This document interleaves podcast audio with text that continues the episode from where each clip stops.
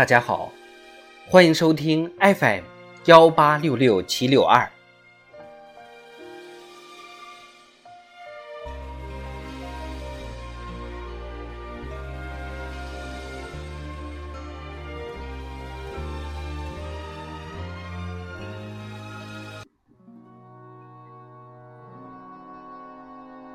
瓦尔登湖，经济学。十八，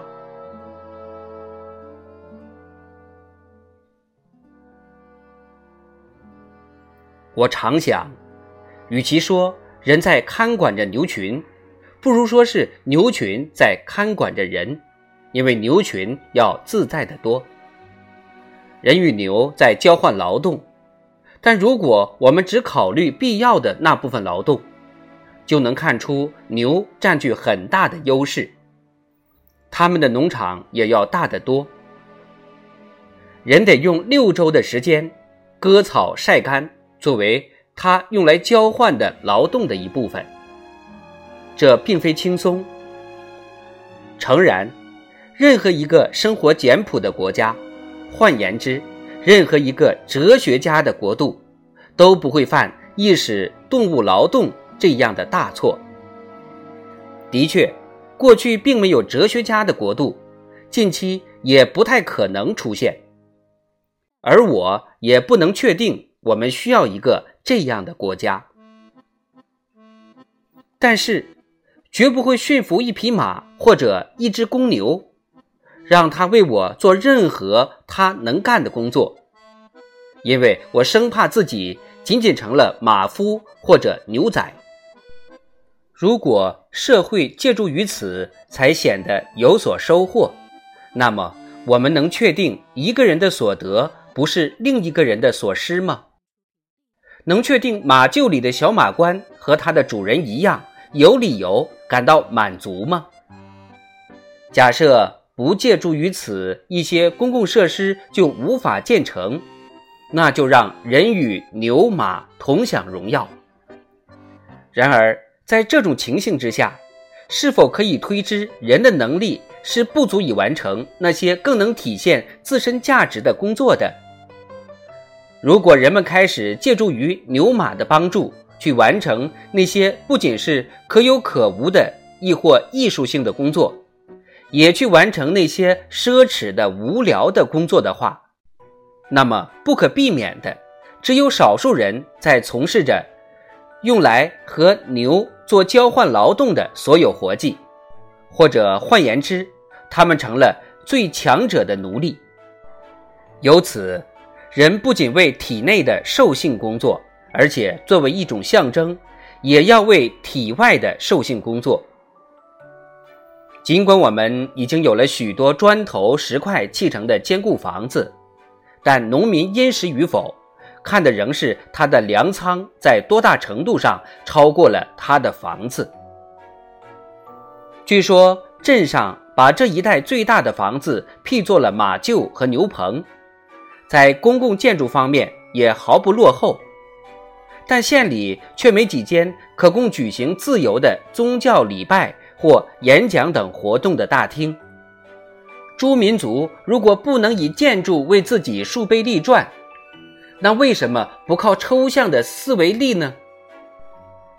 一部《博家梵歌》比东方所有的废墟更加令人惊叹。高塔和圣殿象征王子的奢靡，而一个纯粹而独立的头脑不会因任何王子的命令拼命劳苦。天才不是任何国王的使役，物质的金银或大理石。也不会使他流芳百世，他们的作用是微不足道的。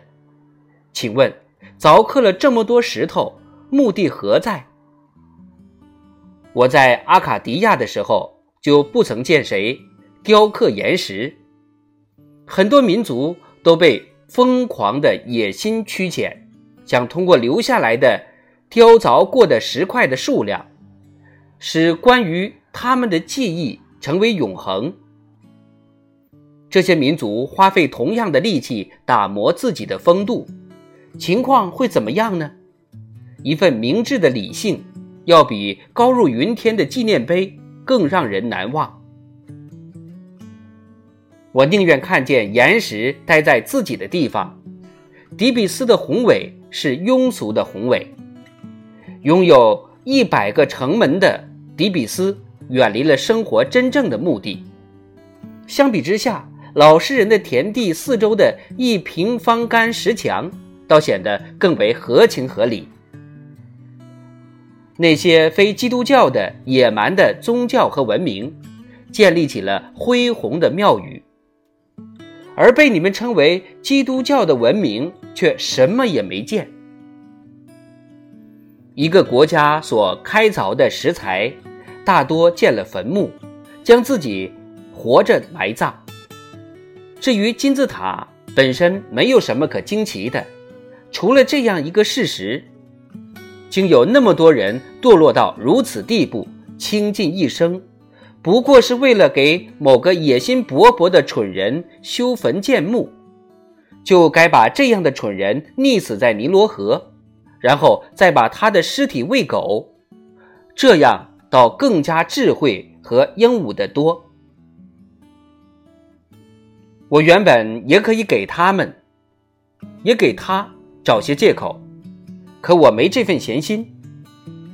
至于建筑者对宗教和艺术的热爱，在世界各地大都一样，不论是建埃及的庙宇，还是美国的银行，代价总是大于最终的成果。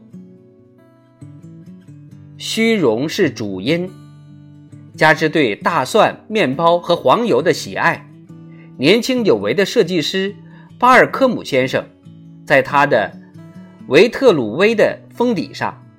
用硬铅笔和尺子设计了一个图样。后来，这个工作被交到了多布森父子采石公司手上。当三十个世纪的岁月俯视着它的时候，人们便开始仰望它了。至于说到你们那高耸的塔楼和纪念碑，这个小镇就曾出现过一个疯家伙。说要挖穿地球，挖到中国去。据他说，他挖的够深了，都能听见中国人的水壶、茶壶咕咕作响。但我想，我可不会费那个劲儿，跑去欣赏他挖的那个洞。很多人都关心东西方的这些纪念碑式的建筑，要知道他们是谁建的，而我呢？更想知道，当时谁没参与建它？是谁会超脱于这些琐碎庸常？不过，还是回到我的统计数字上来吧。